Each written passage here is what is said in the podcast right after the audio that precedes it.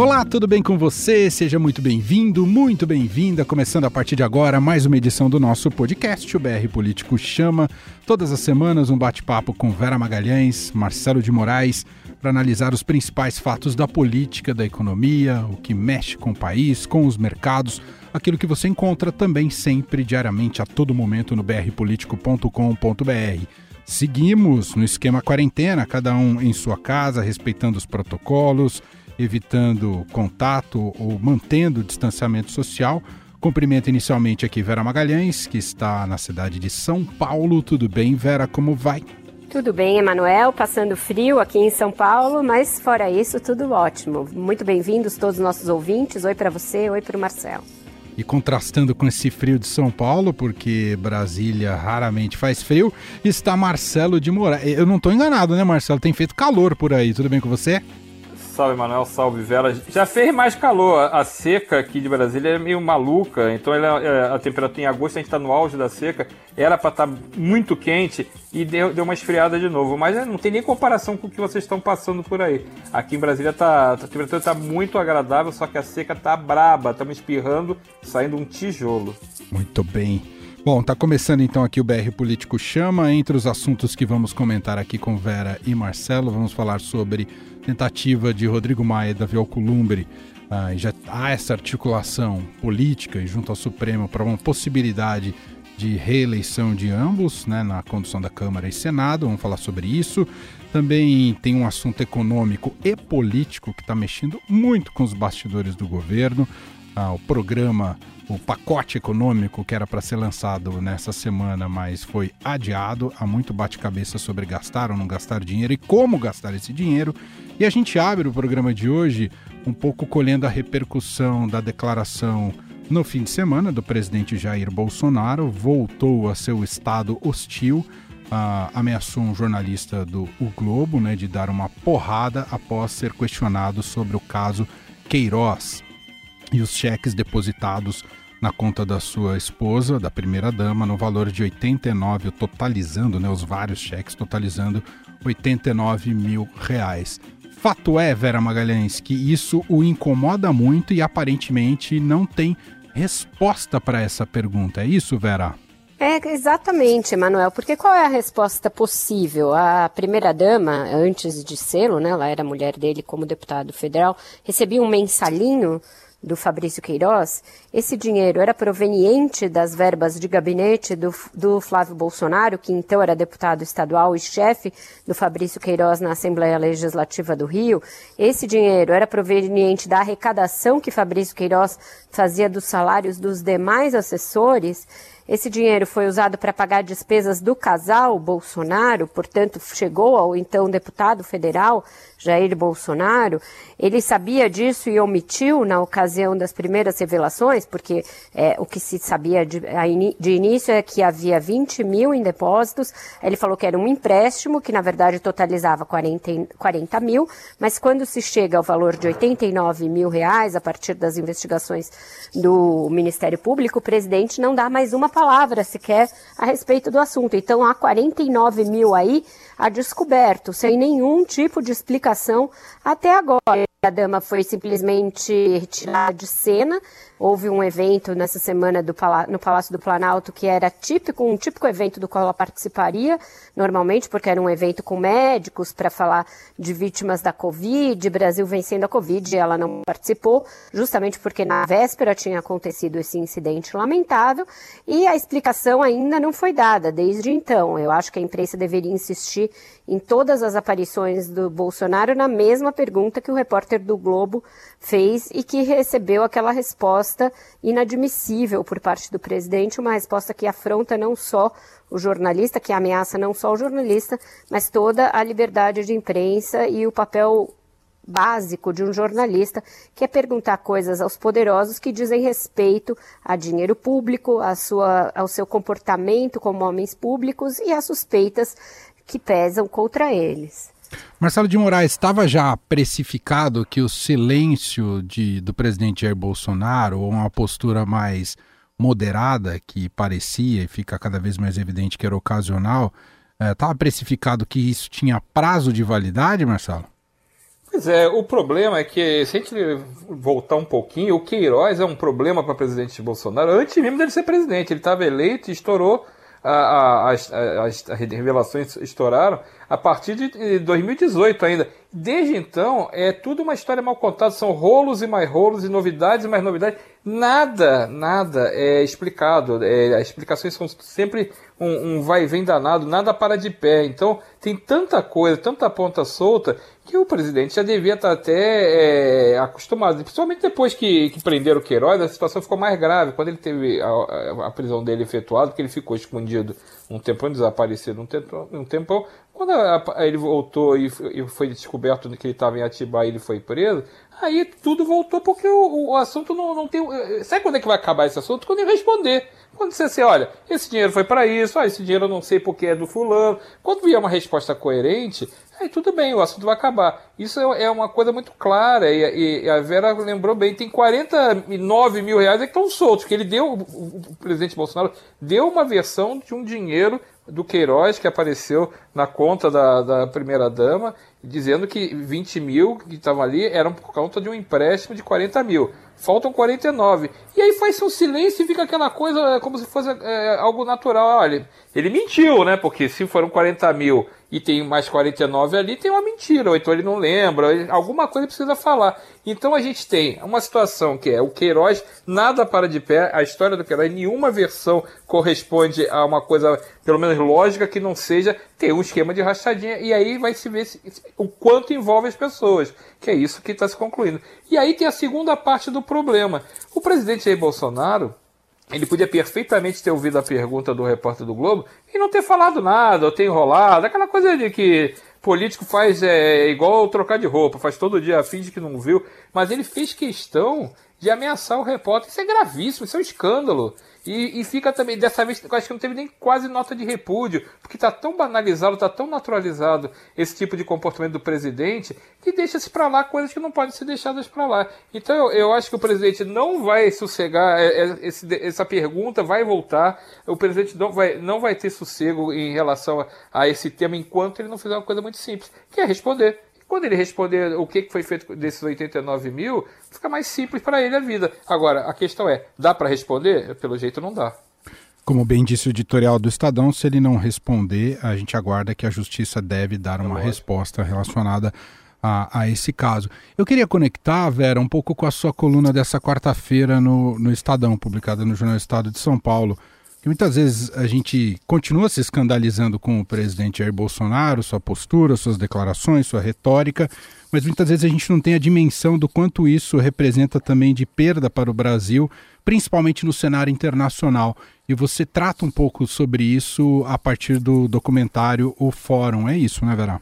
É isso, Emanuel. Esse documentário é um must-see. Eu acho que todo mundo deve assistir porque ele primeiro trata de questões muito atuais e muito é, urgentes e importantes para o mundo. A questão da Revolução Industrial 4.0, a questão da sustentabilidade, várias outras é, discussões econômicas importantes, e em todas elas o Brasil simplesmente não é um, um agente, simplesmente não é um ator das discussões mais relevantes. Quando o Brasil aparece, é com preocupação do restante do mundo em relação ao que a gente está fazendo na nossa política ambiental. Isso fica muito patente, porque esse documentário teve acesso a duas edições do Fórum, um acesso irrestrito, sem nenhum tipo de é, veto para que eles participassem de reuniões, de encontros, de inclusive de tratativas para convites a chefes de Estado. E o Bolsonaro é sempre tratado como o sujeito esquisitão eleito no Brasil que vai chegar e a gente não sabe direito como lidar com ele. Viralizou uma cena desse documentário que é uma conversa, uma espécie de um telefone sem fio entre o Bolsonaro e o Al Gore no cafezinho ali nos corredores do Fórum Econômico Mundial em que eles não se entendem. Bolsonaro mostra uma inadequação total diante dos temas propostos pelo ex-vice-presidente dos Estados Unidos, mas é, em outros momentos esse isolamento do Brasil, o deslocamento do Bolsonaro nesse tipo de discussão fica muito evidente. Ele está sempre acompanhado do Ernesto Araújo, do Felipe Martins, seu assessor para assuntos internacionais, e do filho, Eduardo Bolsonaro. E é impressionante porque esse pessoal vive aqui fazendo discursos contra o globalismo e etc., mas eles estão com cara de absolutamente embasbacados em todos os momentos em que eles são mostrados pela câmera, como se estivessem maravilha maravilhados de o Bolsonaro estar ali. Uma assessora chega a dizer que o Bolsonaro está bonito, e ele é cercado sempre por uma enturragem, gente uniformizada, com trajes do exército, sendo que a Angela Merkel, por exemplo, circula por lá sozinha, sem ninguém. Então, uma coisa muito é, vergonha alheia mesmo, que é o que você sente assistindo, vergonha própria, porque é o nosso país que está representado dessa maneira, e a gente vê como o nosso fosso é profundo, o fosso em que a gente está enfiado, de virar um país irrelevante, um párea global em discussões importantes e um presidente que não tem a menor dimensão do cargo que ocupa. Vale muito a leitura da coluna da Vera, Perdemos o Trem, publicada nesta quarta-feira no jornal Estado de São Paulo. Marcelo, só para a gente fechar esse bloco, a alta da popularidade do presidente Jair Bolsonaro mexeu com a cabeça dele? É, eu não diria que é alta, né? Uma recuperação do que ele, do, do capital perdido, né? Porque eu acho que ainda tem muita coisa para é, que ainda está muito tem muita crítica, perdeu muito capital ainda, já está numa situação melhor. Mas eu acho que mexeu sim, Manuel. Eu acho que você está correto. Eu acho que ele começou a se sentir seguro de novo para jogar para esse público dele que gosta dessa, desse estilo beligerante, esse estilo de de criação. Eu não gosto mais de usar nem a palavra polêmica, que é uma palavra errada, ele não faz polêmica. É a palavra da qual todos estão com saudade. Balbúrdia, ele gosta da balbúrdia. É entendeu? isso. Mas assim, eu não quero usar assim polêmica, porque não tem polêmica, são coisas erradas, não tem polêmica assim. Quando o cara, eh, o, presidente da República ameaça, por exemplo, que, que dá um soco num, num, jornalista. Isso não é polêmica, isso é uma atitude errada. Então, é, a gente fica às vezes meio com cuidado para algumas coisas que não, eh, já passaram do limite faz tempo. Mas eu acho que ele realmente, com essa. É, é, a maré virou a favor dele e a gente tem que lembrar que tem algumas coisas que empurraram essa maré para virar melhorar para ele, que é o auxílio emergencial, por exemplo, é, um, é fundamental nisso. As pessoas começaram a receber um dinheiro a mais, então há uma certa boa vontade, é, é natural. Mas, assim, é, a gente tem que relativizar isso. Isso aí é uma ajuda, primeiro, provisória. Segundo, que é, dá para chamar de populismo, está beirando ali o populismo. É necessário porque está todo mundo quebrado por conta da pandemia. Mas é, é uma prática que não dá para você votar nas pessoas porque o cara dá um dinheiro para você. Então, é, não, isso não vai justificar um mau presidente ou um bom presidente. Isso é uma política emergencial. Agora, esse negócio, esse filme, o Fórum, não, realmente, a coluna da Vera está perfeita hoje, mas esse filme, as pessoas que puderem ver, vejam. Porque é inacreditável. E depois, vamos lembrar que isso aí não é o cenário atual, isso já é uma fotografia do passado, já está velho isso. Verdade. A gente está só pior no cenário internacional e a gente teve né, é, a criação de um conselho consultivo para a Amazônia pelos grandes bancos porque está todo mundo vendo a, a, a, vaca ir para o brejo. Porque as pessoas lá fora não querem investir no Brasil se o Brasil continua sendo essa, essa, tiver, continua tendo essa política ambiental caótica que a gente tem. O Pantanal está ardendo em chama, está pegando fogo. O Pantanal não é só a Amazônia. A gente tem um, o desmatamento continua crescendo. Então a gente tem os problemas são os mesmos, só que agravados. Então, se a gente não parar para pensar rapidamente no que fazer, e esse Conselho dos Bancos é uma, meio que uma reação da sociedade civil, né? você tentando é, fazer algum tipo de, de, de modelagem para ver se consegue é, amainar o problema, porque a gente está indo para o brejo em, em, várias questões que são importantes. A gente vai ter é, esse tratamento internacional, o acordo do Mercosul tá indo pro, foi outro que está quase subiu no telhado já. É muito provável que não se assine mais esse acordo. Então a gente está indo. É, não, não tem melhora, pelo contrário, em relação a esse cenário que o filme O Fórum mostra, eu acho que a gente está descendo mais uns degraus abaixo do que a gente estava e já era ruim onde a gente já estava.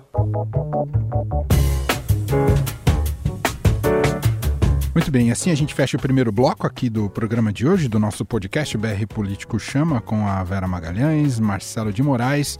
E agora a gente entra num tema de relevância econômica e política e que teve um certo estardalhaço, né? um anúncio de que seria a um, novo Big Bang, né? Eu não sei se essa turma que anunciou o Big Bang acredita no Big Bang, mas foi assim anunciado que seria para essa semana, anúncio de um pacote econômico que no, no final ficou restrito só à reformulação do programa Minha Casa Minha Vida, agora batizado de Programa Verde e Amarelo, aí para a questão da, da, de financiamento habitacional.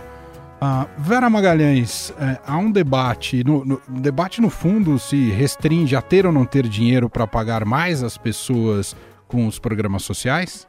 Tem e não tem dinheiro. Tem o debate e não tem o dinheiro, Emanuel. É, o que se fez foi uma reformulação do Minha Casa Minha Vida, com reclamações, inclusive, do setor é, da construção civil, que é um dos mais interessados no assunto, e que pressionava o governo já desde o ano passado para a reativação desse programa habitacional, mas que estão reclamando por o fato, do fato de que ele não vai poder é, ter todas as faixas em todas as regiões do país é, e está frustrando aí algumas faixas de renda e, e, e, e exclui algumas regiões do país.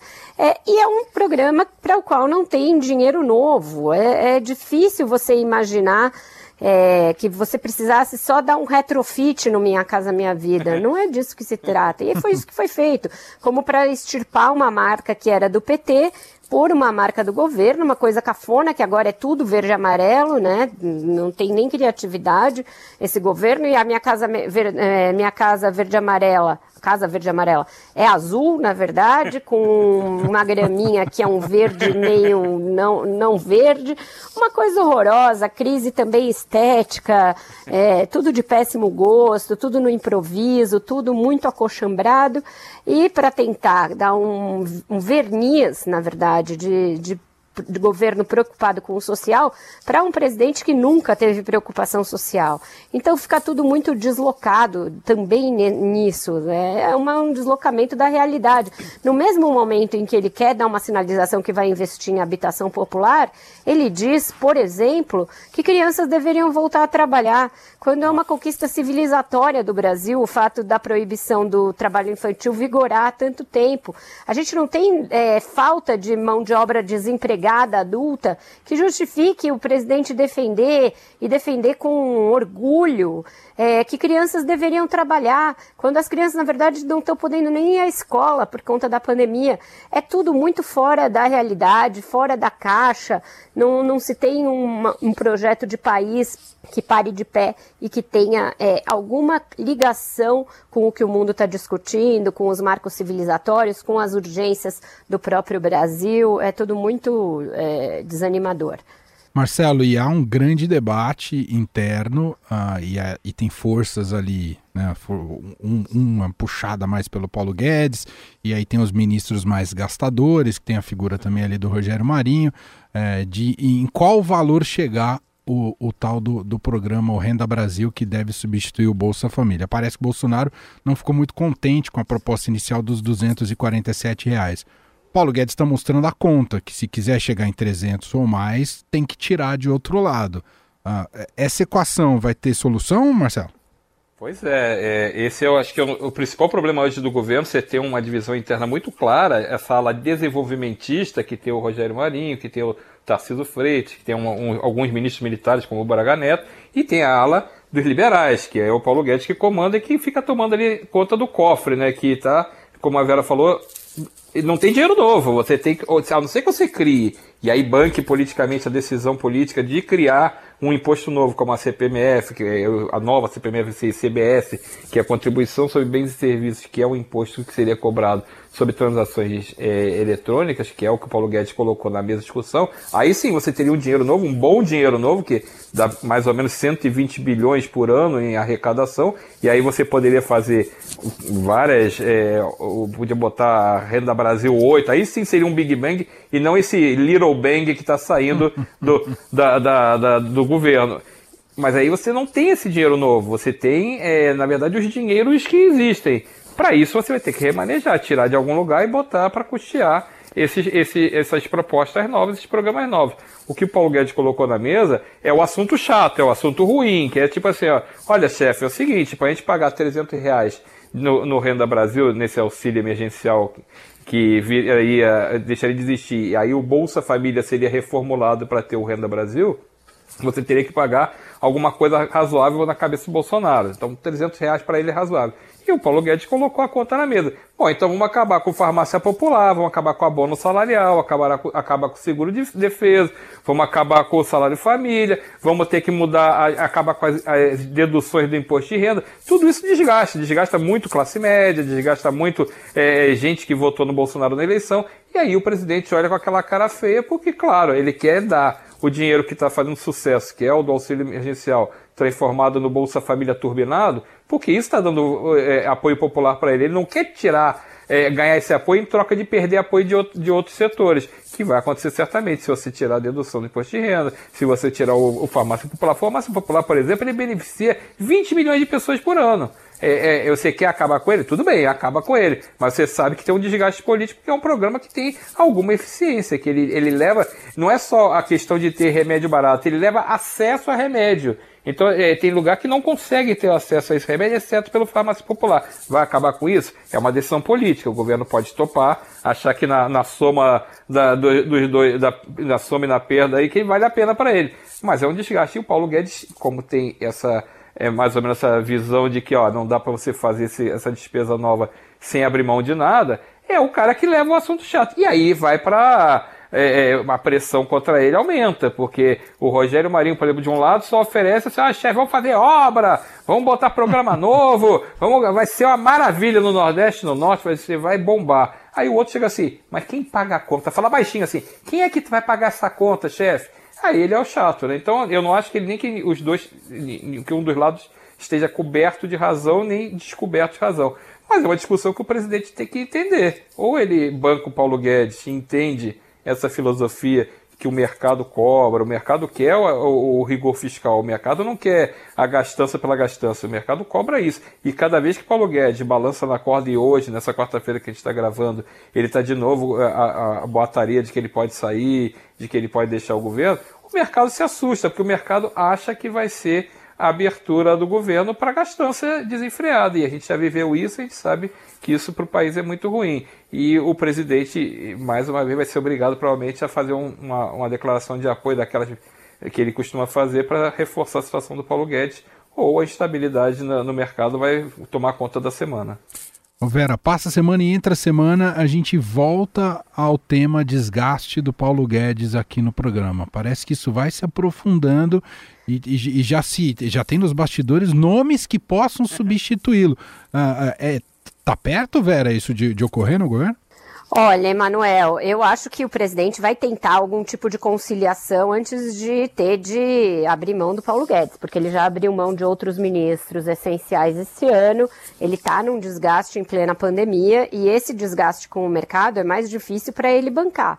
Mas hoje, em Ipatinga, nesta quarta-feira, quando a gente grava o nosso podcast, num evento em Ipatinga, ele desautorizou o ministro publicamente. É algo que ele não vinha fazendo nos últimos dias. Mesmo quando discordava em reuniões, pedia novos estudos, etc., publicamente ele repetia sempre: ah, o PG é que tem a última palavra, etc. Mas hoje, num palanque, um discurso em Ipatinga, ele disse textualmente discordar da proposta da equipe econômica para o Renda Brasil e falou que por isso ela não será enviada para o Congresso agora. Ele disse que a proposta do Guedes de acabar com o abono salarial para bancar o Renda Brasil não é, é, a que ele gosta e falou a seguinte frase: não dá para tirar dos pobres para dar aos paupérrimos.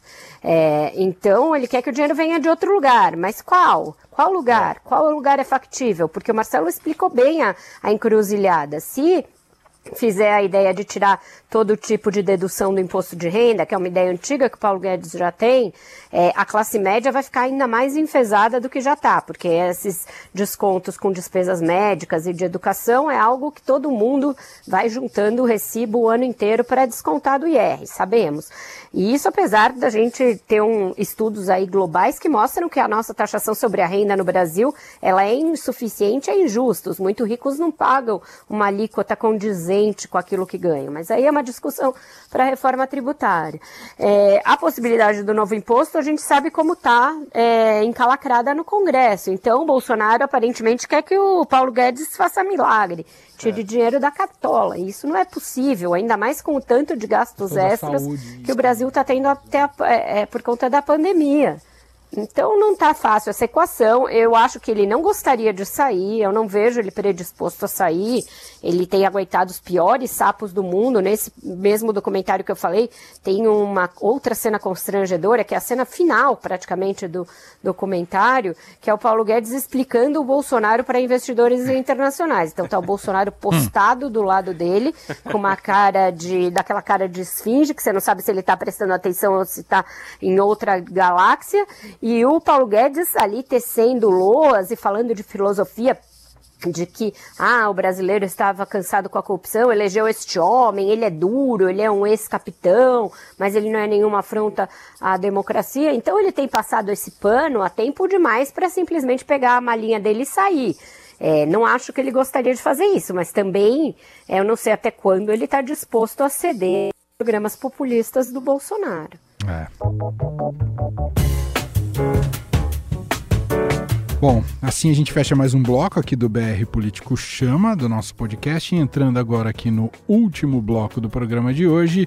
Uh, e agora a gente fala um pouquinho sobre o Congresso e uma articulação que já há entre os presidentes das duas casas, os dois são do mesmo partido, né? Rodrigo Maia, Davi Alcolumbre, o Maia do, da Câmara dos Deputados, Alcolumbre do Senado Federal, articulação junto ao Supremo Tribunal Federal para tentar emplacar a reeleição de ambos nesses cargos. Isso está forte também na. tem respaldo com a classe política, além de tentar buscar uma viabilidade jurídica, Marcelo?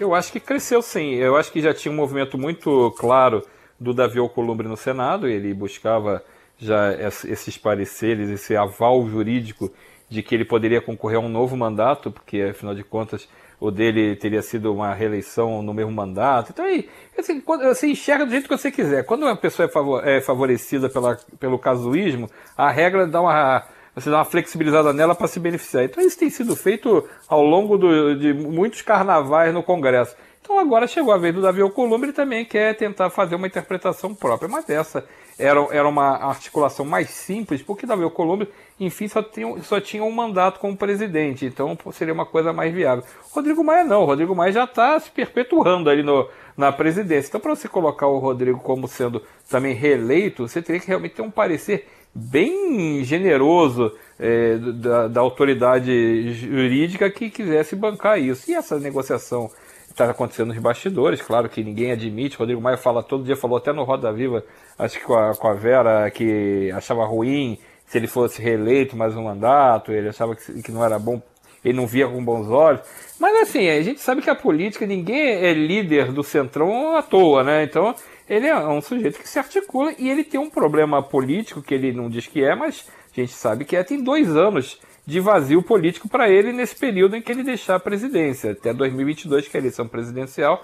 É normal, eu não acredito que o Rodrigo seja candidato a presidente, mas eu acredito que ele queira participar desse jogo como protagonista. Talvez queira ser vice-presidente em alguma chapa, certamente quer se, se qualificar nesse, nessa posição. E o, o, comando da Câmara dos Deputados é uma baita posição política, né? O sujeito que comanda a Câmara comanda a agenda de milhões de votações e tem um papel de destaque na política nacional. É óbvio que, o Rodrigo não quer, gostaria de se manter nessa, nessa posição e vai articular para isso. E caiu no colo deles, eles deram, foi, não, essa não foi por intenção deles, mas um, um, uma, um, questionamento feito pelo PTB do Roberto Jefferson, justamente contra a reeleição do Davi e a reeleição do Rodrigo. Então, é, esse, esse questionamento vai ser analisado e se tiver um parecer favorável de que eles podem ser candidatos sim, aí você tem o argumento jurídico a favor. O, o, o Davi Alcolumbre já está se articulando no Senado para ter os votos que necessita. Acho que a tarefa dele está bem encaminhada, inclusive tirando o movimento Muda Senado.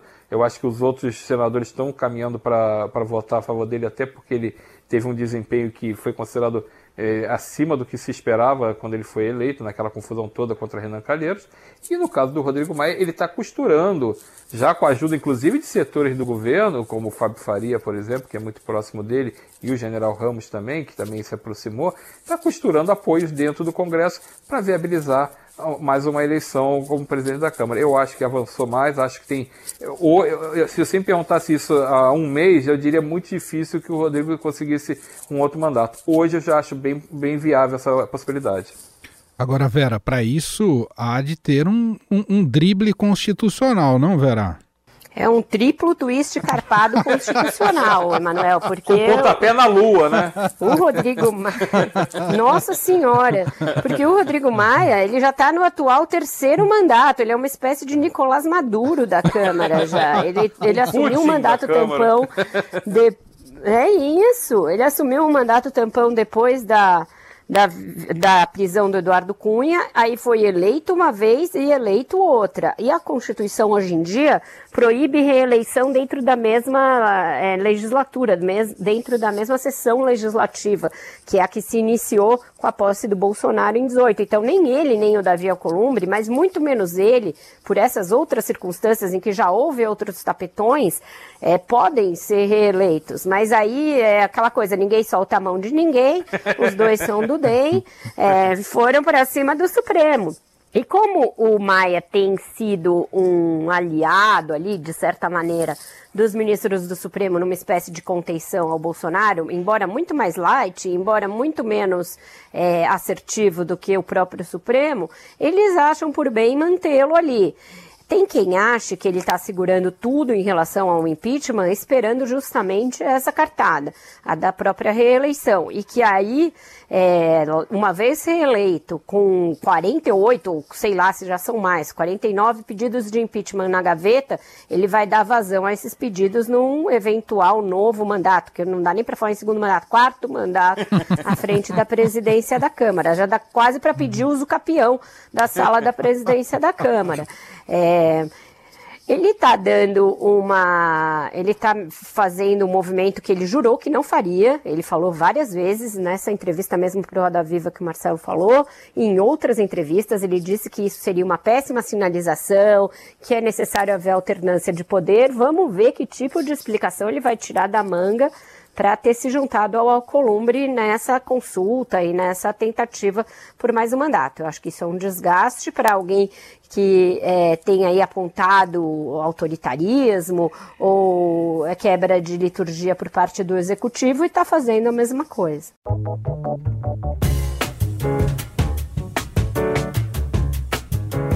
Muito bem, assim a gente chega ao final aqui do nosso podcast de hoje, o BR Político Chama. Não, não demos um destaque específico aqui à pandemia, ah, como temos dado todas as semanas, mas ah, acompanhando as notícias, sabemos que ainda número, os números do Brasil seguem muito elevados né, de, de novos casos e mortes, né, com um patamar ainda muito elevado, com dificuldades do, dos governos e gestores em lidar com a doença, que há uma ampla abertura nas cidades, nos governos, enfim, o caos continua, continua instalado e a gente paga um preço altíssimo por isso em relação ao avanço da pandemia por aqui. Bom, quero agradecer então Vera Magalhães mais uma vez por este programa. Semana que vem a gente tem o nosso encontro mais uma vez. Obrigado, Vera. Obrigada, Emanuel. Salve, salve a todos. Boa tarde e até mais, Marcelo. Obrigado, viu, Marcelo de Moraes. Valeu, Manuel. Valeu, Vera. Um abraço para todo mundo. E vamos, e vamos estar aqui fazendo uma corrente pro Flamengo melhorar, que eu não aguento agora sofrer. Eu descobri o que é sofrimento no futebol, Manuel. É verdade. Estava esquecendo disso, né? Tinha esquecido o que era sofrimento. É, agora. Volta Jesus, volta Jesus. Virei também um, um fã de Jesus. Volta Jesus. Né? Naquele né? roteiro, naquele ro... aquele roteirista que está escrevendo essa história maluca do Brasil, ainda vai colocar o Vasco campeão do mundo, Marcelo de Moraes. Aí, aí você está exagerando exagerando, né? Também, vamos, vamos com calma, né? Também não é, não é pra... É, Tudo calma, já tivemos o caso é. do Flor Delis essa semana, na, na piada dos absurdos. É, não, o Messi tomou de oito. Vamos, vamos com calma, também não precisa assim a gente é. exagerar. É, o caso do Flor Delis é melhor nem se debruçar, que a gente ficaria Nossa, realmente muito mal. Obrigado, gente. Um abraço. BR Político Chama. O que você não pode perder na política e na economia. Com Vera Magalhães, Marcelo de Moraes e Emanuel Bonfim.